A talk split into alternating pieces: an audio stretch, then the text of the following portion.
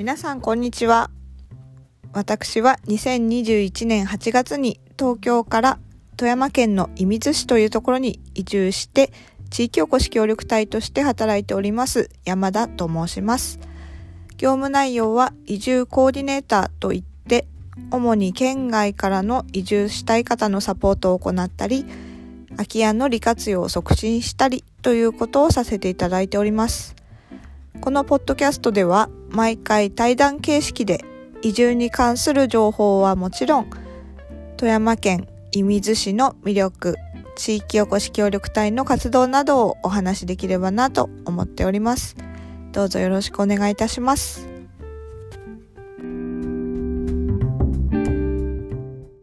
それでは第3回目のゲストは富山県朝日町の元地域おこし協力隊で今は移住交流施設小杉屋で働いている服部彩子さんです。服部さんは2016年4月に静岡県から夫婦で移住され、お二人とも地域おこし協力隊の任期を終えられた後も定住してお仕事をされています。なんとさ、服部さんは私と同じ39歳ということで、えー場所は違えども同じ時代を生きてきた仲間というような気がしています。がまだまだ知らないことがたくさんあるのでいろいろ聞いていきたいなと思っています。それでは服部さんか軽く自己紹介をお願いいたします。はい、えー、朝日町で移住相談員をしております服部彩子と申します。え私は先ほどあのご紹介にもあったように2016年夫婦で静岡からこの富山県朝日町に移住をしてきました。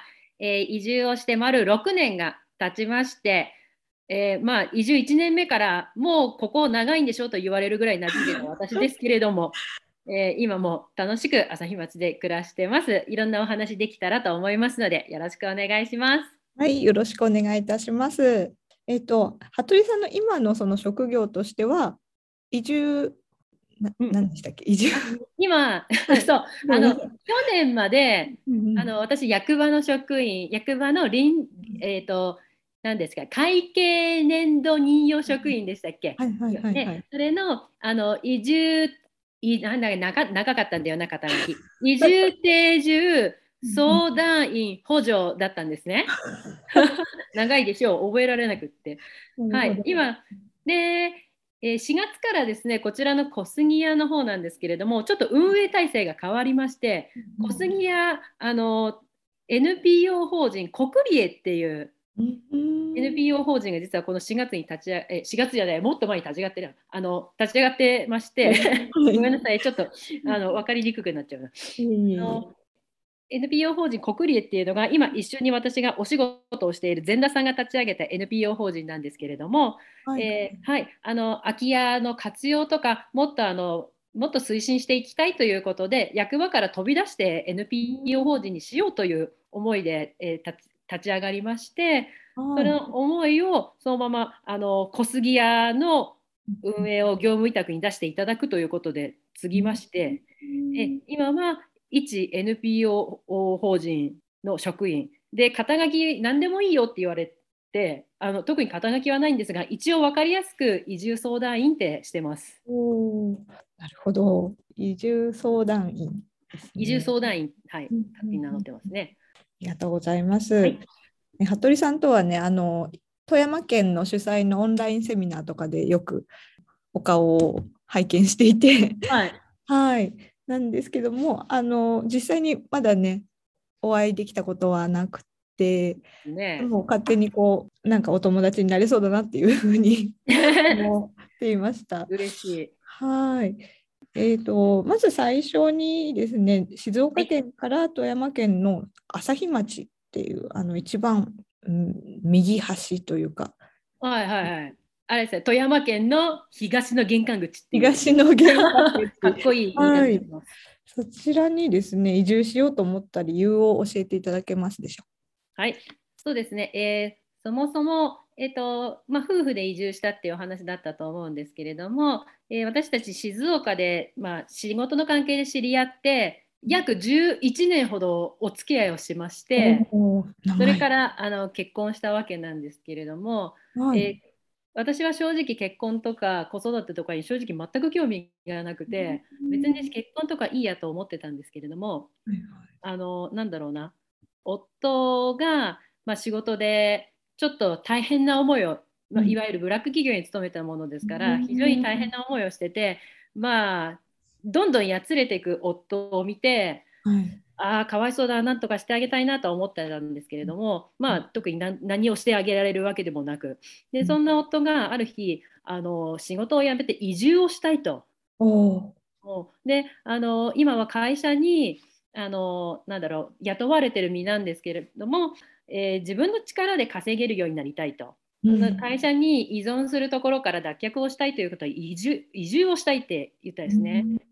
うん、でまあ私は静岡が大好きで静岡を離れたくないって正直思ってたんですけれども目の前でどんどんやつれていく夫を見たらこれは、まあ、その当時はラブラブなんでね、もちろん。はい、夫、この人を死なせたくないと、この彼を死なせたくないと思ったら、分かった、もう移住、ちょっと考えてみようという気になったんです。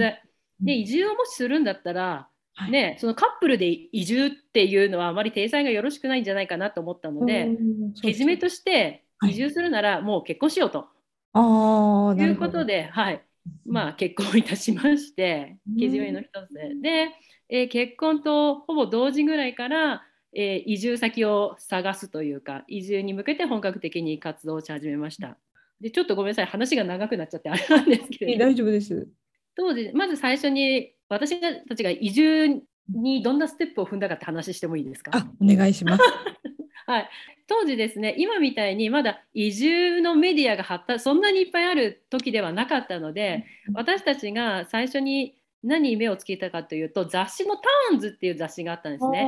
はい、移住の、ね、今もありますけど「ターンズ」っていう雑誌を見てでそこの、まあ、記事、まあ、いろんな人がいるんだねっていうところから見始めでそんな時にあのターンズっていろんな移住系のイベントが載っているので、はい、あいろんなんかイベントに行った方がいいんじゃないかっていうことで一番最初に行ったのがジョインっていう東東京ビッグサイトだったと思うんですけど当時、うん、ジョインっていう大きな、まあ、あの全国の自治体さんたちがの移住相談員たちが集まっていろんな市町村にご相談ができるっていうイベントに一回行ってみました。はい、はいで移住のイベントに行くまではまあね、夫を助けるためになんか移住したいとか思いつつもやっぱり静岡を愛してたので、うん、ああどんなもんかなと思って行って、うん、もう本当に朝の10時から終わりの5時ぐらいまでいろんな市町村聞,、きまくったんですよ。すごいですね。そうなんですそうなんです。いれいろんな市町村の話を聞いたらいやもう静岡にとらわれてる必要はねえなと。あもう静岡を飛び出してしまうともう一気に私の移住に向けてのテンションがそこで爆上がりしまして。そうなんですね。そうなんですそうなんです。そこからえっとなんだろうなよしはもう具体的に動こうぜというところで、うん、私たちあの私たちの移住先探しの旅がちょっと始まるんですね。で、え夫婦ともどもそれぞれなんかなんとなく北陸がいいねっていう感じでまとまったので、はい、あの移住先の候補地として見に行くのは大体福井県石川県富山県にしようかなっていう感じでした。そうなんですね。そうなんです。旦那さんの出身はどちらなんですか？夫は、えー、姫路ですね。あ、そうなんですね。はい、で服部さんは静岡生まれ。はい。うんうん、そうです。じゃ特にその親戚がいるとかではなくて、もうその移住相談の話を聞いて、2人がこう、ここがいいここら辺がいいねっていうふうになっていったんですね。そうですねその実はその移住のそのジョインっていう移住イベントに参加するその1年前ぐらいに旅行で福井県に行ってたんです。はいはいはい、で福井県に行った時に私の福井県私も夫も福井県がすごい素敵な場所だなと思って。うなんだ人人の穏やかさというかで学生さんたちの礼儀の正しさとか。そうなんですね。そうなんですよ。福井県のはあの本当に教育に力を入れていて小さい頃から大人と接するっていうようなことを結構大切にしてる県なんですね。なので結構エレベーターで何階ですかとか押してくれたりとかすごい。そ。の電車の乗車マナーが非常に正しかったりとか、そういうことがあって、あ福井県って今まで知らなかったけどとってもいいところなんだなって思ったのが結構大きくてそこから移住先として私はあ福井県なんかいいなと思ったんです。へーもうで、まあ、夫もなんとなく北あのやっぱ北陸福井県のやっぱ印象が良かったので、やっぱ北陸いいねってなって。なのでその移住先を探すにしても全国いろんなとこ行くっていうよりかはもう本当に北陸に狙いを定めて北陸プラス滋賀県も見に行ったんですけど、そうなんですね。うんうんね、ちょっといろいろ移住先をいろいろ探した感じですね。うん今となっては福井県の人ありがとうって感じですいねや。富山県。そうですそうそうそ うそうなんですよ。本当に福井県ありがとうです。そうさっきねあの子供があの礼儀正しかったって話をしたと思うんですけど、うんなんかやっぱ大人の方も本当になんか穏やかというか、なんかもうこんななんもないところに来てくれてありがとうみたいな感じを皆さん言ってくれてへーなんで謙虚なんだろうみたいな。うんうんうんそうなんですね。はいありがとうございます。はい、で、そこから朝日町に出会うのはいつぐらいなんでしょそうですねあの朝日町に出会うのはだいたい移住先を探して半年経ったぐらいですかね。うん一番最初に朝日町との出会いは富山県の移住セミナーに行ったことがきっかけだったんですね。う。はい、まだその時はリアル開催のものがそうです。たくさんあった頃なんですね。そうそうなんです。それこそターンズで富山県の移住セミナーがあるって知って、でそこに松寿司の食べ比べとか書いてあった富山県の食べ物大集合しますみたいな感じだったんです。へであの富山県のに実際移住した方のお話が聞けますとか相談員の方お話乗ってもらいあの相談に乗ってもらいますって書いたんであじゃあこれはちょっともう気軽にちょっと行ってみようって言って行ったセミナーで、えー移住者としてお話をされてたのが朝日町の方だったんですね。うん。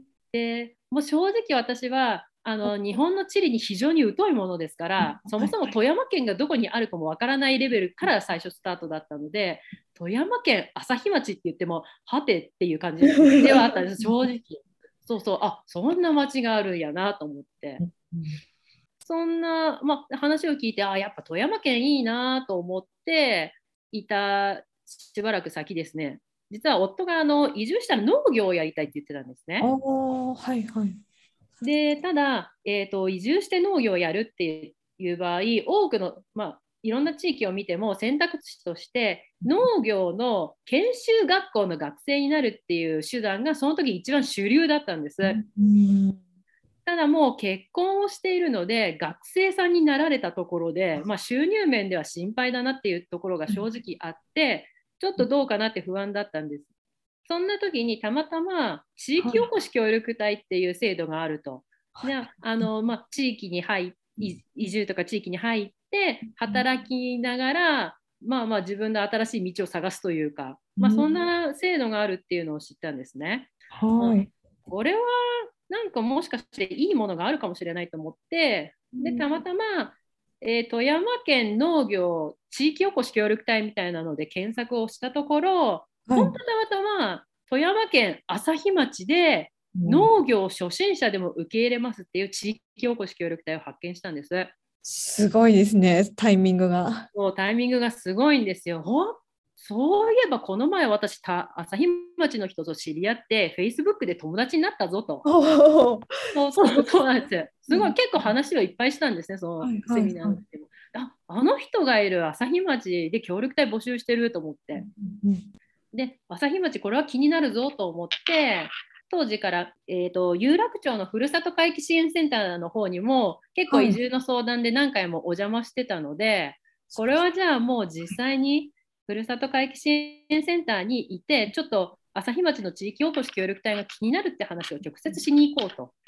で夫婦でお話をしに行ったんです。うんうんであの朝日町で協力隊募集してるみたいなんだけれどもどんな町ですかっていう話をしたらその当時の相談員の方が、はいいや実は今週末に朝日町で農業体験できるイベントがありますと 言ってくれたんですね。すごいですね。そう、すごいタイミングで、ねそれ、が NPO 法人グリーンツーリズム富山が主催している、はい、あの、富山機能塾だ。機能塾ですね。富山機能塾っていうイベントだったんです帰る農業の農の塾で、あ、そうそうそう塾ですね。はい。そうです、そうです。本当にたまたま私たちが相談行った時の次翌週にあったので、で、き聞いてくださったら、まだ空きがあると。で当時あの、夫、ほとんど休みが取れない人間だったんですけれども、たまたまその週は休みが週末に取れますということで、すごい。でもう本当転がるようにですよね。うんあ、のああ、じゃあ朝日町ちょっと行ってみますって言って。で、あのもう朝日町にちょっと興味あるなっていうところからもうほぼ1週間後ぐらいにはもう朝日町いるみたいな。う んすごいね。それであの朝日町に出会い、朝日町にちょっとやってやってきました。それは旦那さんの、はい。まあ、その農業をやりたい。で、農業に関する地域おこし募集するってなって、服部さん自身は、まあ、ついていこうみたいな感じだったんですか？そう、うん、そうですね。あのもう本当に夫メインの移住っていうイメージだったので、まあ、私はその移住した先で何かスーパーのレジ打ちとか何かちょっとお金が稼げるような仕事ができたらいいなと思ってあうん。の来たんですね。はいでで実際に夫が、まあ、朝日町でその農業体験をした、うんして、まあ、大変朝日町が気に入ってしまったのでもうはい私が応募しようぜ応募しようぜって言ってうん。夫はもう朝日町の協力隊に応募して朝日町に面接に行くっていう時にはい。じゃあ私もせっかくだから一緒に行くわって言って一緒についていったんです。はい。で面接の前日に担当の職員の方とお話をした時に、えー奥さんはじゃあ移住したら何をするんだいって聞かれてはい。で私は特にまあね何かやりこれがっていうのがないので適当になんかそこら辺でアルバイト探しますみたいなことを言ったところ、え実は農業をやるひあの協力隊も募集してるんだけれども農業の支援をする協力隊もあのこれからちょっと募集をしようと思ってますと。で農業のインターンシップの運営とかあと若手農家さんの、えー団体をこれから立ち上げるという時だったのでその支援をしてくれる人を探したいなと思ってるんだけど、あ奥さんそれ興味ないですかって言われてで今まで私コールセンターのお仕事だったのでそういった企画とかそういうのはあんまりだったんですけれどもまあせっかく移住するんだったら今までやったことないことやろうと思って。あもし募集あるんだったら私応募したいですっていう話をさせていただきました。じゃあ同じタイミングでのその人形というか任期は同じスタートと終わりなんですかね。そうですね、全く同じですね。すごいですね。ななんていうかどっちかが辞めたいって思っても辞められないですよね。そうそうですね。それはね、そうなんです、そうなんです。まあ、でもそもそも行く前から、もし会わないと思ったらすぐ帰ろうっていう話をしてたんですね。それがいいですよね。そうそうなんです、そうなんです。あんまり気張りすぎていって、ね、うん全く縁もゆかりもない土地なので、うん何があるかわからないと。で、ダメでね、もしあ静岡帰ってきてもまたこっちで頑張ろうよみたいなか、うんそんな感じだったので、そはいいいですよね。ちょっとそうそうそうですね。ねないとね。はい。なるほど。ではですね、えーはいありがとうございます。移住とその、まあ、転職も一緒に行ったわけなんですけど、はい。移住と転職にあたって一番大切にしたこと、大事にしたことっていうのは何でしょうか？ああ移住と転職にあたって大切にしたことなんだろうな。やっぱり今までの自分を変えるというあかー。一から再スタートする、うんまあ、大切にしたことなのかなんだろう。自分がすごい楽しみだったことになるのかもしれない、うんねなんかワクワクって感じですかね。そうですね。あれですよ。今朝ドラでやってるちむどんどんみたいなことですよ。あ見てませんか？実は見て ずっとインテレス的あので。胸が高鳴るみたいなのをちむどんどんって沖縄で言うらしいんですけど、まあ、そんなのはどうでもいいんですけどね。あのそうあのどうしても30を過ぎると変化ってなかなか生活に変化ってないわけですよ。まあもちろん結婚したり子供を産んだりっていうそういった大きな変化はありますけれども普通に人生を送ってる中で正直そんなに変化ってないあの時だと思うんですけれどもその時に、えー、自分のことを一人も知らない土地に行って、一から全くやったことない仕事をします。全く知らない土地で友達を作りますっていうのはすごい変化だと思うんです。そうですね。そう。それを楽しもうって思ったのは結構大切にしたかったかなと思います。うんその、えーと、移住した年っていうのは、はい、32とか3あそう。そうですね。うんうん、そんぐらいです、そんぐらい、32、3ぐらいですね。いいですね。まだまだなんか体も動くし、そう。これから何か覚えるっていうのにも、まだまだね、うん、楽しんでやれるって感じ。そうですそうです。でそのなんだろう大学出たてとか社会を知らずに移住をするっていうのは、結構そのなんだろう社会人としてのルールを知らなかったりとか、結構ハードルが高かったと思うんですけれどもかもしれないですね。そうそう。それなりに私たちも社会人を経験してやいたので、ね、ブラック企業を経験して。そうそうそう。ブ ラック企業を経験してるので あのそうそうだからそのなんだろう処世術というか、マナーというかそういうのを身についてたっていうのも良かったかもしれないですね。素晴らしい。えー、えっとその旦那さんの方は、はいまあ、農業をやりたいっていうのが一番にあって、はい、でそのお仕事に近づくことができたんですよね。うんうん、はいそうです。うんうんうんうん、それでなんなんて言うんだろう見た目として何か楽しそうだなとか健康になってきたなとか そういうのはありました。そうですね、あの静岡でそのブラック企業に勤めてた時は、まあ、物が食べられなくなってしまっても、本当に、なんだろう、苦行のブッダっていう仏像分かりますか？え、分かんないです。ちょっと調べます。ブッダが、まあ、最初に苦行によって悟りを開こうとした時の姿のブッダみたいな仏像がある像があるんですけど、もう本当に骨と皮になってしまったような姿、それはまさにそれを思い出したんですね。えー、こんなにお腹にくぼみあるけど、これって普通みたいな、こんなガリガリになってしまう。そう。で、ガリガリになってしまうし、なんかもうみんなみんないなくなればいいっていうような呪いの言葉をひたすら吐いてたり、あとなんかお風呂場から念仏が聞こえてきたり、えー、夫仏教学科出身なので、なんか念仏とかね、そういうのがちょっと得得意っていうか分かんない。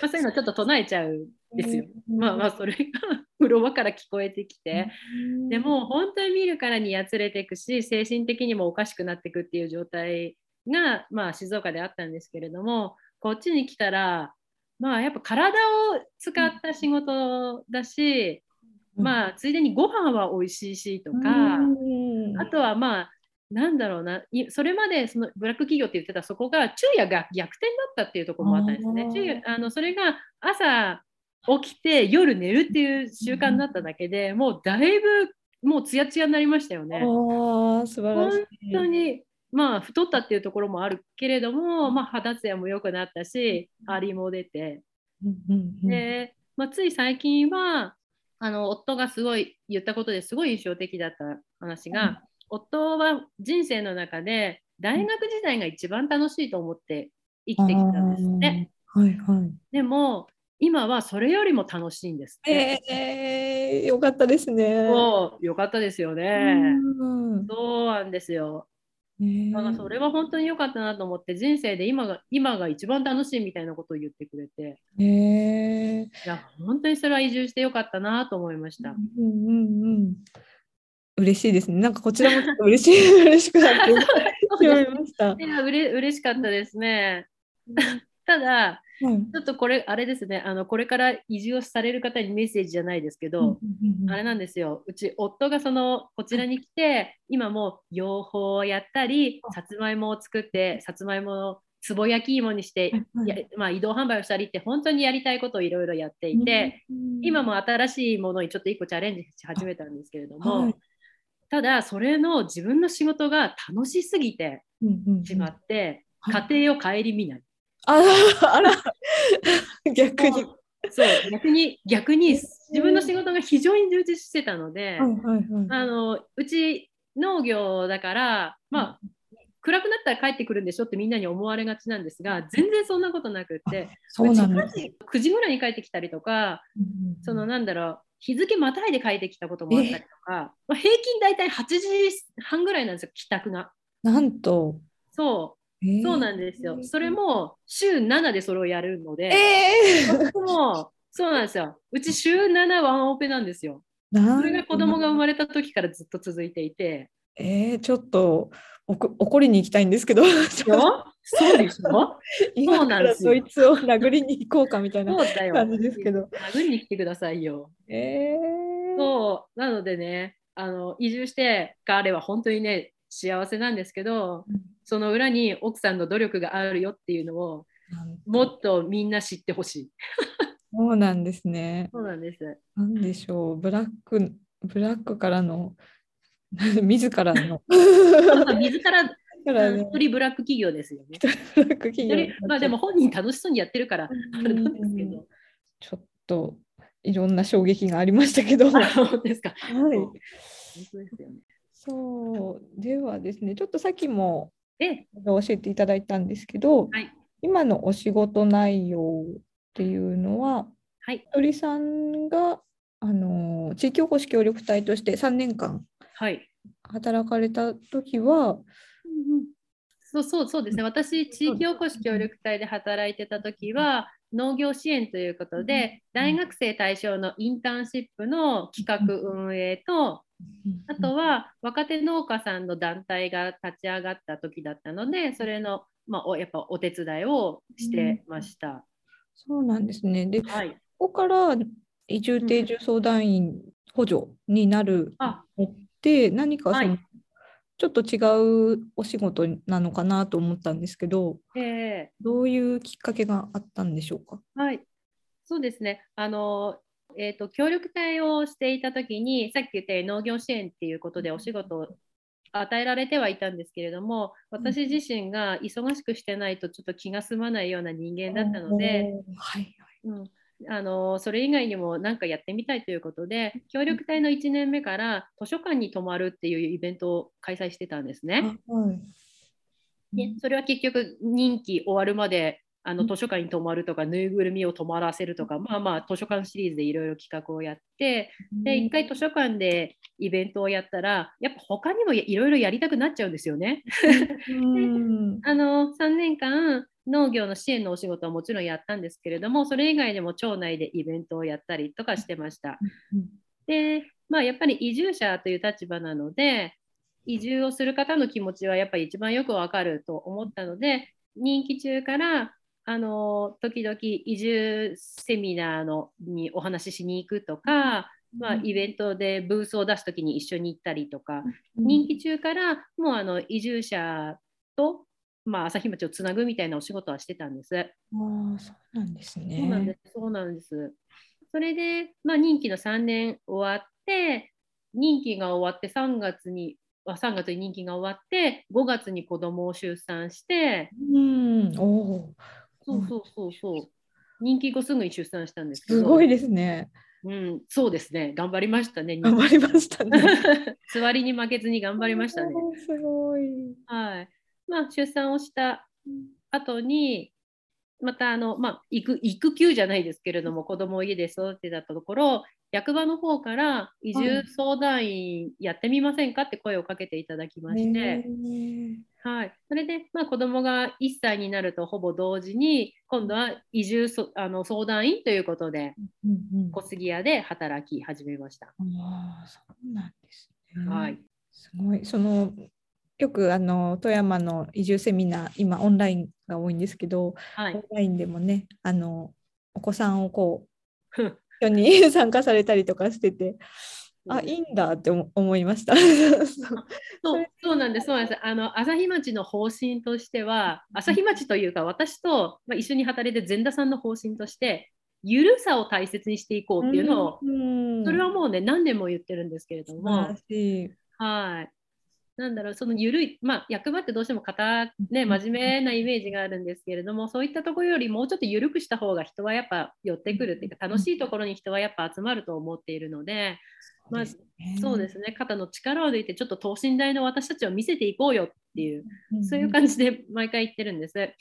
そうだから子供もまあ、私でこちらにやっぱ親戚がいるわけではないので預けるところがないから毎回連れてくるんですけれども、日開催が多いですしね。そうなん。ですそうですねでもそうゆるさ、うん、ゆるさを意識しているって聞くとそうだなって思います。いつもなん。かその朝日町さん。の中継になると、みん。ながこうちょっと目尻が緩むというか、本当ですなんか、なんかほっとする時間みたいな感じになってますね。そうですね。あの大体普段小杉屋の中もそんな感じなので、あそうなんです、ね、そのまんま小杉屋の雰囲気をセミナーでも出してる感じなんですけれども、まあ、その雰囲気が良くてあの小杉屋なんか来ちゃいましたみたいな方もいらっしゃるので、まあいいかなと。小杉屋さんっていうのは、はい、主にその移住相談を受ける施設っていうことなんですかね。そうですねあの今やってる業務としては移住相談だったりあとは空き家情報バンクの運営もやっているのでここに空き家を持ってる方とか空き家を探してる方が相談に来たりしてます。でただそのそもそも小杉屋ができたという大きな理由というか私たちが一番求めているのは例えばそういうあの移住相談に人が来まあの来ました。で話している時にたまたま町内の方がやってきて、うん、でおなんか話合いそうじゃんっていうところからなんかあれ2人で飲みに行っちゃったよみたいな。偶然の出会いそういった場所を作りたいねっていうことで、まあ、そういう大きなテーマがあって小杉屋って今存在してるんですね。へーそうなんですね。はい、役所だとちょっとそれはかなわなそうですもんね。移住相談とか空き家相談ってどうしてもプライベートなところに突っ込んでいったりする必要もあるので、どうしてもやっぱ、ね、いあの役場だといろんな方の目があって話しにくいって正直言われるんですね。でも本当に小杉屋だとほあの数人っていうか、まあ、職員も私とね前座だけなので、はいはい、結構皆さんお話ししてくれますね。そうなんですね。ありがとうございます。はい、ちょっと要所要所で出てくるその善田さんっていう方は、はい、ね、ちょっと聞きたいんですけど。入れた方が良かったです、ね。そうですね。善田さんはもう地域おこし出身だったりするんですか？とはまた違うんですではなくて、まああのえーと、朝日町に来て今10年目ぐらいかな、長野県出身なんですけれども、はい、奥さんの、えー、お父さんの実家が朝日町にありまして、そうなんです、そうなんです。で、善田さん、婿に入ったんですけれども、その朝日町にある家を継ぐっていうことで、朝日町にやってまいりまして。はいはい。はい、そこもちょっと掘り下げて聞きたいですけど、ちょっと今日はやめておきますね。ね。じゃあちょっとその善田さんについてはまた後日ということで。そうですね、後日。はい。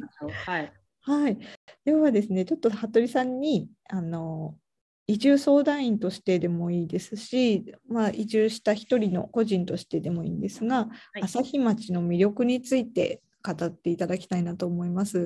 はい、朝日町の魅力、まあ、いっぱいあるんですけれども、まあ、一つ目は山と海がある、うん、けど都会的な雰囲気もあるっていうところじゃないかなと思うんです。うんで朝日町ってあの春の四重奏とか翡翠海岸とか、まあ、ちょっと自然なところを世間的にちょっと見ていただくことが多いと思うんですけれどもあの本当写真の通り結構綺麗な風景が広がる街なんですね。で山から海までやっぱ20分ぐらいで行けちゃうみたいな、なんだろうな。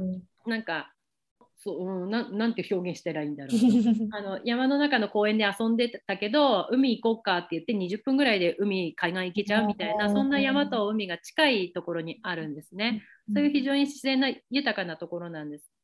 ただあの一方町が非常にコンパクトなので中心部にスーパーとか郵便局とか薬局とかあと総合病院もあって暮らすには全く不便がない街なんですね。うん、なんでコンパクトに自然も生活圏も揃ってるっていうのは朝日町の一つの魅力だと思ってます。そうなんですね。はいそうしましたら、はい、あ朝日町のあうん朝日町の魅力1個で大丈夫でしたか？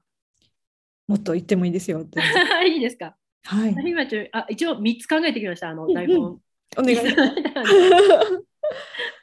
で朝日町の魅力、えー、2つ目をお伝えしますと、やっぱりあの人がいい。おお、人がいい。うんはい。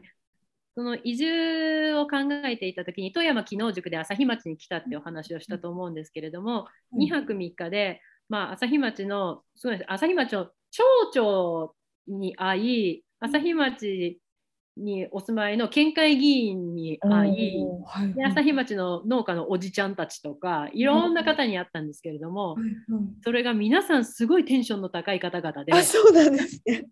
すごいんですよ。もうあのうん。当時は飲み会とかが夜にやってたので宴会の時とかもうん。もうおじちゃんたちが、まあ、うん。テンション高く朝日町の良さとかを語ってうてすごい面白かったんですねそれが。であのお世話をしてくれるおばちゃんたちもすごい元気のいい方々で。で私はもうこの元気な人たちと一緒に暮らしたら楽しいだろうなと思ってそれで朝日町に決めたっていうのも結構大きな要因だったんですね。うんなのでやっぱ人の魅力っていうのは朝日町の結構大きな魅力だなとは思います。そうなんですね。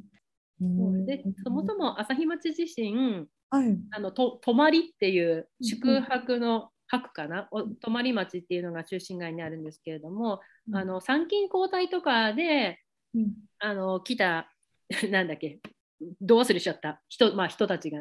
あのそこに宿場町に泊まって行ったんですね。なので昔から朝日町の風土としてよその人を受け入れるっていうのが結構ありましてじゃもちろん富山弁でこれよその人か、ね、旅の人とか言ったりももちろんするんですけれども移住者としてこちらに来てそのよそ者だからって言って何か嫌な思いをしたっていうのが一切ないんですね。ああ、そうなんですもうね。皆さん本当にえー、静岡って静岡逆に住みたいって皆さんに言って。なるほそうど。そう、そんなところも、まあ、そうやってあの温かく受け入れてくれるっていうのも朝日町の大きな魅力かなと思います。そうなんですね。ありがとうございまはすい、。これが2つ目です。で、最後、もう一つが、はい。私が結構一番のポイントだなと思ったのが、朝日町何もないっていうのがすごい魅力的だなと思ったんです。何もない。はい、で移住先を探す時ってうんネットで検索してもやっぱりいろんなことが起こってる街って検索に引っかかりやすいんですね。まさにあの私が最初言った福井とかも鯖江市とかでいろんなプロジェクトがあってものすごい面白い人たちがたくさん集まってるんです。でまあじゃあ朝日町まあ移住をしようって検討考えた時に朝日町について調べようと思って検索したら何にも引っかからなくって びっくりするぐらい朝日町ってなんか行政情報は引っかかるけどそれ以外何も出てこんぞと。唯一引っかかったのが朝日町の方がやってるブログが引っかかったんですけどそれ以外検索しても何も当時は出てこなくてでもういろんなことが起こっている町に行くっていうのも一つ面白いかなと思ったんですけれどもそういったところに行って自分が何ができるんだろうって考えた時に自分が入り込む余地はないんじゃないかなって思ったんです。もう皆さん活躍されているので。でそういったところに行くよりかは、まあ、まだ何も起こってないっていうかこれから何か起こるんじゃないかなっていうところに行った方が楽しいんじゃないかなって思って、あなーので何もはい検索に引っかからなかったっていうのは私の中で非常に大きかったです。今今で言うあれですね関わりしろがあるってやつですね。あーえーでもちょっと新しい視点かもしれないですね。うんなんとなくこうここに来たらあれができるかもみたいな予感をね感じてどこかに行く方が多いような気がするんですけど逆に何もないから行こうってそうそうなんです敵な選び方だなと思 いいや。そういいいいと思います。なんかね冒険心が強かったんじゃないですか当時。ああですね。えごめんなさい話前後するんですけど、はい旦那さんも同い年ですか？ちょっと上下とかあえっ、と夫は6つ上です。6つ上。うんうということは今45歳そうで、うん、そうですね、45ですね。ですね。それで週7で夜8時半入ってこない。うーん、そうですかって感じですね。そうなんですよ。で、これほら、雪が降って冬になったら少しは楽になる。もうちょっと家にいてくれるかなと思うんですけど、うん冬になったら冬になったで、さつまいも、あの、つぼ焼き芋の販売に行くので、またそれもいないんですよ。そう、なんと。そうなんですよ。だから、盆と正月は休める、休めるっていうかあー休んでるんですけど、うんうんうんそれ以外はもういつ休めるかわかんないので、へーうん過酷ですよね。なんか酷ですね。大変、大変じゃないかと思いますね。まねあ、子供がね、ちょっと大きくなってきたらまた違うんでしょうけどね。そうですね。うん信じられない。そう今、今、一番手のかかる時にいないっていう。ひどい。ありがとうございます。じゃあちょっと、あとは台本にないんですけど、はい住んでみてはい一番ここがいいなって思ったスポットとか、一つ教えていただいてもいいですか？あ、スポットですか？好きなところ。好きなこところ。おどうしよう、いっぱいあるぞ。ろ。いっぱいあるんですね。あ私、あの、えっ、と、朝日町にヒュッゲっていう古民家を改装したカフェがあるんですね。はい。ハーブティーの専門店なんですけれども、私はそこの雰囲気が非常に好きで、うんでそこの雰囲気が好きっていう人、あの朝日町民にもいっぱいいるので、そうなんですね。よし、じゃあちょっと今日は一人でゆっくりお茶でもしようって言ってヒュッゲに行くと、はあ、店内全員知り合いみたいな、そんなところがあって、私はそれがすごい好きなんです。いいですね。そう、一人になりたくて行ったのに、みんな知り合いじゃんみたいな。あ一人で、そうなんです、一人で、あ、今日一人で貸し切りだなと思ってたら、うんあ、次から次へと知り合い来たみたいな。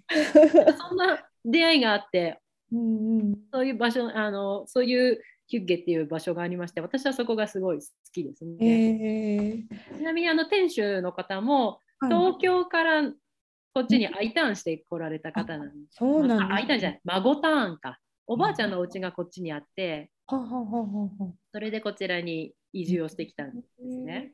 いいですね。ちょっと行ってみたいので、今度、朝日町に行ったらはい。ご案内していただけますか？いやいや、ぜひぜひぜひヒュッゲ行きましょう。本当に大好き。えー、いいですね。はい朝日町ってはい。行くならこの時期がいいですよみたいなのおすすめの時期とか、はいはい。ねああ、そうですね。やっぱ春の四重奏の時かな。やっぱおすすめですね、春の四重奏は。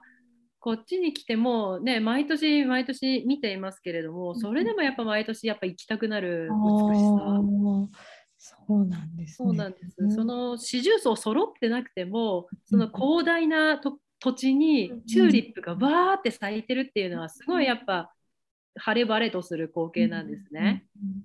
そうなんですね。そうなんです、そうなんです。うんで、実際にチューリップ農家さん仲良くしていただいていて、はいはい実際にそのチューリップの時期が時期が終わったというか、その球根を育てるための農園なので、まあ、ある程度お花を咲かせたら、あとはもう花を摘み取るんです。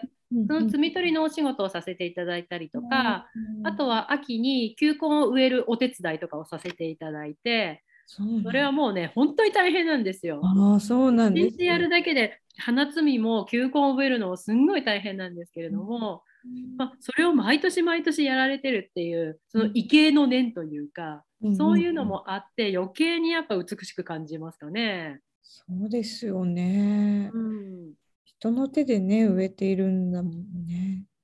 へーそうなんですそうなんです。結構その旅行者というか、はい、遊びに来る方って新潟からの来る人っていうのも多いんですかね。えっとですね、新潟うん。は、えっと、どうしても朝日町とにその新潟糸魚川の間に親知らずっていう断崖絶壁がありましてなかなかそれってあのうん車で来るのもハードじゃん。ないですか。なのでどっちかっていうと今年の春の四重奏で私夫の蜂蜜を売ってたんですけれどもその時にどちらから来られましたかって聞くと、大体石川方面が多かったです。えー、そうなんですね。糸魚川の方から来ましたっていう新潟の方は私お会い全然しなくて、ああ、意基本的外。に石川県金沢から来ましたみたいな方が多かったですかね。あードライブするのに、まあ、ちょうどいいうん距離感というか、あれなんですかね、旅行しに来たぞっていう感じも。うんへえでもそうなんだ。うん本当に糸魚川からっていうのは珍しいかうーん珍しいかなと思います。やっぱお親知らずは今でも断種なんだなって思います、まあでね。もそうなんですね。うんちょっと意外でした。います。ね、隣なんですけれども、ちょっと遠い感じです。じゃあ今後はい。移住を考えている方にうん、とかあとは転職を考えている方に一言言うとしたらどういったことをお伝えしたいですか？まずは一歩踏み出そう。これは結構いろんなところで言ってるんですけど、そのなんだろうな夢を描くっていうのは誰でもできるんですけれども実際に行動ができる人ってほんのに一握りだと思うんですね。例えば、まあ、移住をしたいなと思って移住雑誌も買ってきました。でうんそれで終わってる人って結構多いと思うんですけれども、うんまあ、それで終わらずに結構ちっちゃな一歩を踏み出すって非常に大切でうんじゃあ本雑誌に載ってたこのセミナーちょっと行ってみようかなとかって本当にちっちゃな一歩からまずは踏み出してもらいたいなっていうのは思います。そうですね。結構服部さんもその足を運んだっておっしゃってましたけど、はい、そのセミナーとかのまあ聞く側だった方から今度はこうお伝えする立場にはい。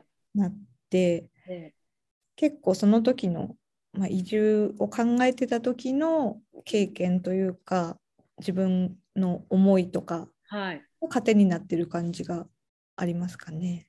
そうですね。結構自分私はこういうことをしたらこうあのこんな感じだったよとかそういうのは結構言いますね。うん。なんか例えばなんだろうな。今あのあ SNS で Facebook って結構下火というかなんだろうな、それなりに年齢の高い方がやる SNS ってイメージあると思うんですね。うんただ朝日町に移住してきてびっくりしたのがうんあのあまあまあ年年代が私ちょっともうよアラフォーっていうこともあるから余計なのかもしれないですけど、えー Facebook をやってる方めちゃくちゃ多いんです。あそうなんですね。めちゃくちゃ多いんですよ。うんびっくりするぐらい多くて、まあ、もちろん町長とかもやってるんですけれども、うんなんだろう、周りで、その老若男女、みんなが Facebook のアカウントを持ってるっていうのがすごくびっくりしたんです。うんで、私、こっちに移住してきて、まあ、友達も何もいないっていうところからスタートだったって話をしたと思うんですけれども、はい移住して2日か3日目ぐらいに、なんか飲み会に誘っていただいたんですね。あいいですね。はい。そう、飲み会に誘っていただいて、その時に朝日町に住んでたりとか、まあ、朝日町の周辺に住んでる人が2 30人ぐらい集まる飲み会だったんですけれども、そこに行って、まあ、新しく来ましたって話をした日の夜、Facebook の申請ものすごかったんですよ。友達申請むちゃくちゃ来まして、です。へー。そうそれで、まあ、つながって、で、実際に、まあ、あの、家遊びに行くよとか、もうなんだろう、ひ友達ゼロから一気に何十人って増えたんですね。うんその Facebook を持ってた、あのアカウントを持ってたもんね。そうなんですね。そうなんです、そうなんです。結構私も Facebook もういいかな派だったんですけど、うんうん そうそういうところばっかりではないんですね。そうなんです。あのななんかね、本当に肌肌の実感として感じるのは、やっぱいなんかい多分田舎に行くほど Facebook はまだ強いっていう。あまだ強いっていう。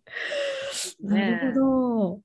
そうだったのか。うんなんで、まあ、移住ね考えた時に、うん。結構 SNS っていうのは使うもんなんだなっていうのあのいろんなところに Facebook やり始めた方がいいよって言ってます。若い子とかに。それもでも一つのね、その、うん。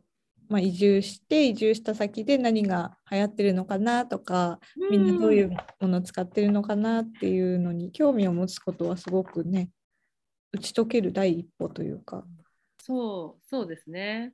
さっきなんか話の中でその朝日町について検索しても何も出てこなかったって話をさせていただいたと思うんですけど、はい。そのえー、と朝日町移住セミナーで知り合ったまあ、朝日町の方と Facebook で友達になると、その人がいいねした情報も流れてくる、ね、Facebook って。はいはい、だから自分からその情報を取りに行かなくても、うんうん、その Facebook で朝日町の人と友達になったことで朝日町の情報結構流れてきたんです。うん。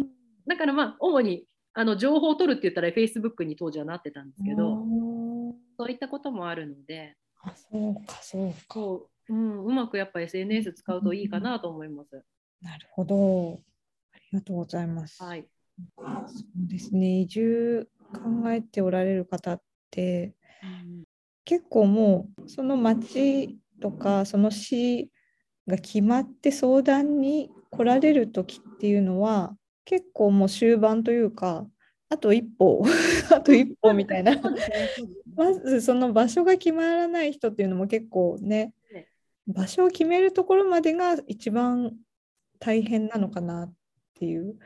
うんそうそうですね。だから私もほあのまあ、私が Facebook やってたのって、まあ、Facebook 最盛期だったと思うんですけれども、うん、移住セミナーとか移住ツアーで出会った人はもうとにかく Facebook 交換して、で本当にいろんな地域の情報をそれで得てました。うんなんです。ね。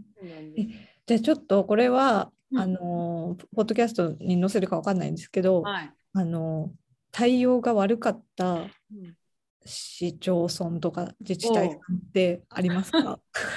あそれちょっと具体的な名前は伏せときますけど、はいはい、あの対応が悪かった市町村っていうのは正直そんなにないんです。あの皆さんその土曜日日曜日に見学行きますって言っても快、く「あいいですよ」って大体複雑返事でお話をあのお返事してくださって非常に良かったんですけれども一つちょっと嫌だなと思ったのはタバコ臭い職員さんがいた。あのあのもちろんその話す内容とかは別にいいんですけれども、清潔感の問題ですよね。タバコ臭いのがすごい気になったのとあまり見た目の清潔感がなかったっていうことでここの自治体どうかなと思ってそこはちょっとそれ以降はコンタクトは取ってないです。ああそうなんですね。そうなんです。いやもう一人のせいで台無しになることもあるってことなんですね。そうですそれはもういまだにその私あの肝に銘じてることではあるんですけれども、やっぱその町の顔になるんですよ移住相談員って。なのでその人の清潔感とか雰囲気が悪いとその町の雰囲気をぶち壊しにするんですね。なのであの、まあ、笑顔で接しましょうじゃないですけれども、結構雰囲気とかそういうのは気にはするようにしてます。なるほど。へえでもそう、まあ、言われてみたらそうかもな。そうそうなんそうなんですよ。でね、目の前にはその人しかいないわけですもんね。そうです、そうです。チェンジとかできないですもんね。できないから。そうなんですよ。だね、本当にその街を左右する仕事だ、街を左右って街の印象を左右するかなと思っていて。うん、これは採用させていただいていいですか？ぜひ、はい、使ってください。ぱりね第一印象ってすごく大事ですよね。大事ですね。うん、ありがとうございます。はい、ちょっと締めにかかりたいなと思います。はい、まあ、聞いていただいた皆さんに朝日町への移住についてもし興味を持たれた方は小杉屋さんに電話をした方がいいですかね。急に行くよりは事前に連絡して。そうですね、うん、電話かメールをいただけるとありがたいです。ありがたいことに結構最近あの問い合わせも多くて。そうなんですね。そうなんですそうなんです。あの飛び込みで来ましたっていう方もいらっしゃるんですけど相談員2人ともちょっと塞がってますっていうこともあるので、あの事前にお電話かメールかいただけるとありがたいです。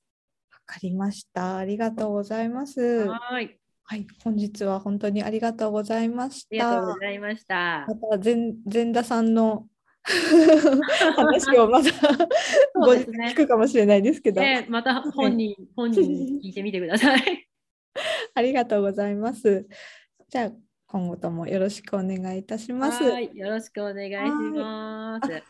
服部さんって7月の、はいなんか東京である富山県の移住のイベントって出られます、うん、あそれ出る予定です。あ、本当ですか？はい、行かれます？行きます、行きます。あ、本当ですか？嬉しい。うん移住者席みたいなので行きあましあ、あれかな、せ先輩移住者みたた。いな。あそうそうそうそうそう。うん私もそうなんです。なんかあの、町として出ます？それって。町としても出ますね。出るんですね。うんでその隣になんかしてくれるみたいな。そっかそっか、うち、なんか町として出る予定なくて、あそうなんですね。そうそうそうなんですよ。で町として出るよ、あの、いいかって言ってちょっとスルーしようとしたら、なんかあの、県の方から、うん朝日町さん出ないんですかっていう、なんか驚きの電話がかかってきたらしくて、そうそう。なんかうちもその移住担当者が、そのリアル開催してる時の移住担当者とかもちろん違っちゃってるので、わかんないんですよね。はいはいはい。で、あのリアル開催してる時は大体うち出てたんですけど、うんうんそんなに効果あるかこのセミナーってなっちゃったので今回は復活しようとしたらあの逆になんかびっくりされ、うんでなんかその先輩移住者っていう枠でうんうんもし移住相談員の私とか前田が行ってもいいならそれなら行こうかって話にしたら、うんうんなんか OK が出たので、あ私とそれこそさっき言った前田さん行きます。あそうなんですね。そうなんですそうなんです。楽しみにしていねる。そうなんかいいろんな方とリアルで全然お会いできてないので最近。そうですよね。そうなんですよ。楽しみですね。あとはちょっと集客を頑張らないとちょっと虚しい感じになっちゃうからなと思って。そうですよね。お金払っていってね。そうなんうんそうなんです。結果今までうんん、リアル開催のうんなんか参加されたことってありますか？一回だけ去年の10月ぐらいのふるさと回帰フェアっあていうあ、はいはいはいはい。あれに参加しましたね。あ、そうなんですね。で就任して1ヶ月ぐらいだったので、あこういうものなんだって思いました、その移住相談が。ね。うんうんうん、でもそこでなんか一気にこう自分の仕事はこういうことを知ってないといけないとか、ああ、こういう知識がないとダメだとか、うんうん説得力がないとか いろいろ。いや、私も毎回反省します行くたびに。えー、本当ですか？やっはぱりその人その人、い。ね、一人一人違うのでこうフレキシブルじゃないといけないんだなと思ってそうですね。本当に違いますからね。いろいろ勉強させていただきます。いやいや私もちょっと本当に勉強しないとなって勉強しに行きます。